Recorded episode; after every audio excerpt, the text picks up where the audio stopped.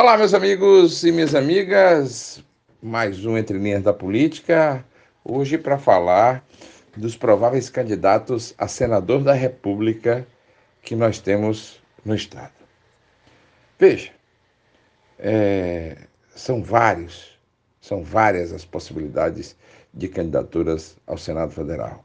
Temos o nome do ex-deputado federal André Moura, o nome do atual deputado Valdevan 90, o também possível candidato a governador Laércio Oliveira, que pode também ser candidato ao Senado da República. Ele diz claramente que pode ser candidato a governador, pode ser candidato a senador, pode ser candidato a deputado federal.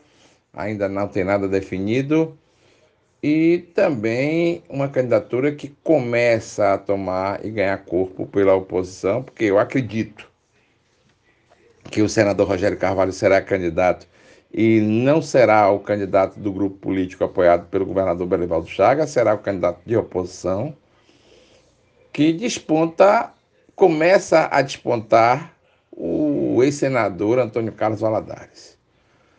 São vários os nomes, muita gente especula sobre Emília Corrêa, sobre é, Daniele Garcia, mas de certo mesmo, hoje. Temos a candidatura de Valdevan 90, que insiste em ser candidato ao Senado Federal. No meu entender, uma candidatura que não tem capilaridade para disputar e realmente ter êxito nas eleições de 2022. Até porque Valdevan 90 é deputado federal de primeiro mandato em Sergipe, é, sergipano de nascimento, mas paulista de coração, tem os seus negócios em São Paulo, é presidente do sindicato da, da, dos transportes, dos trabalhadores dos transportes urbanos lá na capital paulista, é um homem que tem negócios aqui, mas que vive muito em São Paulo, em termos de em negociações salariais, em negociações sindicais, e tem uma vida estabelecida de muitos anos em São Paulo. acho muito difícil o povo sergipano é, votar e eleger é, Valdevan 90 como senador da República por Sergipe. Temos a, uma, também uma possibilidade de ter o deputado federal Laércio Oliveira como candidato ao Senado da República. Acho remota, Acho que Laércio disputa, sim, a candidatura, a indicação de candidato a governador pelo grupo político apoiado pelo governador Berivaldo Chagas. Acho que se ele não for alçado à condição de candidato ao governo do estado, ele será candidato à reeleição. Muito provavelmente, acho que Laércio representa bem Sergipe, até porque é um deputado federal que tem mostrado um trabalho muito bom, principalmente nas questões do gás, que é extremamente importante para o estado de Sergipe. A questão do gás é uma coisa que realmente pode alçar Sergipe a um patamar muito maior de importância nos estados brasileiros que hoje Sergipe tem. É, Laércio Oliveira foi o relator desta, desta lei e trabalha incessantemente para que Sergipe possa ter uma importância fundamental nas questões do gás aqui no Estado brasileiro.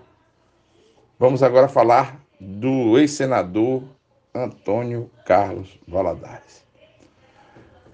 O PT, Partido dos Trabalhadores, caminha a passos largos para fazer uma aliança nacional com o PSB, que é comandado no Estado pelo ex-deputado federal Valadares Filho. Valadares Filho e Valadares Pai perderam as eleições em 2018, também pela teimosia de dois, pai e filho, serem candidatos majoritários em uma chapa. Eles foram avisados por muitos que era muito difícil eu me lembro, inclusive, de um de uma liderança política do interior do estado de Sergipe, que claramente disse a Valadares isso, e Valadares o tratou com desdém. Mas, em virtude dessa aliança a nível nacional, Sergipe pode estar entre os estados que realmente essa aliança possa vir a ser definida em cargos majoritários. E aí desponta, logicamente, o senador Rogério Carvalho como candidato a governador do estado, logicamente o candidato do PT, que já foi lançado inclusive pelo próprio Lula, implodindo praticamente a base aliada aqui em Sergipe, porque por imposição ninguém topa receber Rogério como candidato. Logicamente, Rogério vai para a discussão, mas não deve ser o indicado. A maioria deste conselho político que vai decidir quem será o candidato ao governo de Sergipe não quer Rogério Carvalho. E o governador Belivaldo Chagas já definiu essa forma como a forma mais, mais democrática para a indicação do próximo candidato em 2022. Mas o senador Antônio Carlos Valadares aparece sim, logicamente, como um, um nome que possa vir a compor a chapa do do senador, do senador Rogério Carvalho, a chapa majoritária que irá disputar as eleições de 2022. No meu entender, o ex-senador Antônio Carlos Valadares poderia repensar essa candidatura, até porque o ex-deputado federal Valadares Filho aparece também com chances de ser o vice-governador de Rogério Carvalho, e acho que correr no mesmo erro de 2018 é uma temeridade muito grande. Acho que se Valadares Filho for candidato a vice-governador, aparece o nome do senador ex-senador Valadares, mas aí deve aparecer como candidato a deputado federal, a deputado estadual, ou ao que, ao que quer que seja. Mas dois nomes da mesma família na condição de candidatos majoritários é muito difícil a eleição dos dois é bem provável que eles não repitam o erro de 2018. Tomara que não, até porque as eleições precisam contar ainda mais com toda com todo o destaque da democracia, com candidatos de todos os níveis, de todas as tendências políticas partidárias, para que o Pano possa escolher e eleger o que ele acha de melhor. No meu entender, hoje, o ex-senador, o ex-senador, me desculpe, o ex-deputado federal André Moura continua sendo a cereja do bolo. André é disputado por várias tendências políticas no Estado. É disputado pelo grupo que detém o poder hoje, é disputado pela oposição, conversa com todos, até porque o cabedal político que apresenta André Moura é muito grande. São vários prefeitos eleitos pelo seu partido, são vários vice-prefeitos e centenas de vereadores eleitos pelo PSC. André ainda não definiu qual caminho seguir, qual caminho partidário deve seguir, mas com certeza, quando fizer, vai tomar uma decisão pensada e repensada, para que não possa ter nas eleições de 2022 a mesma dificuldade que teve em 2018. Que certo que poderia se alçar à condição de senador, teve um revés muito grande na sua trajetória política, que foi a perda das eleições por cerca de 30 mil votos para o senador Rogério Carvalho, do PT. Para Sergipe, Aí é um pensamento bem pessoal, André Moura seria o melhor.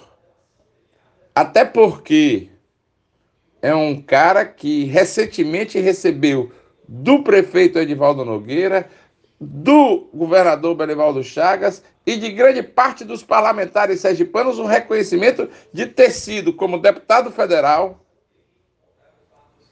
um político atuante em favor do Estado sergipano. Foram cerca de 2 bilhões e 500 milhões de reais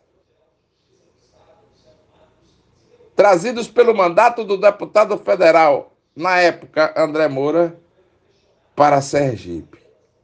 Sergipe não pode, de maneira alguma, no período pós-pandêmico, não ter um aporte financeiro a esse nível. Sergipe terá no provável senador da República André Moura, um homem que conhece extremamente os corredores de Brasília. Até porque já caminhou nesses corredores e conseguiu carrear uma enorme quantidade de recursos para o Estado. Acho que esta análise feita é uma análise correta. Mas aí o povo é quem vai decidir. Muito obrigado a todos. O Entre Linhas da Política continua amanhã, no mesmo local, no mesmo horário. Basta você ligar e ficar ligado no Entre Linhas da Política. Um grande abraço e até amanhã, se Deus quiser.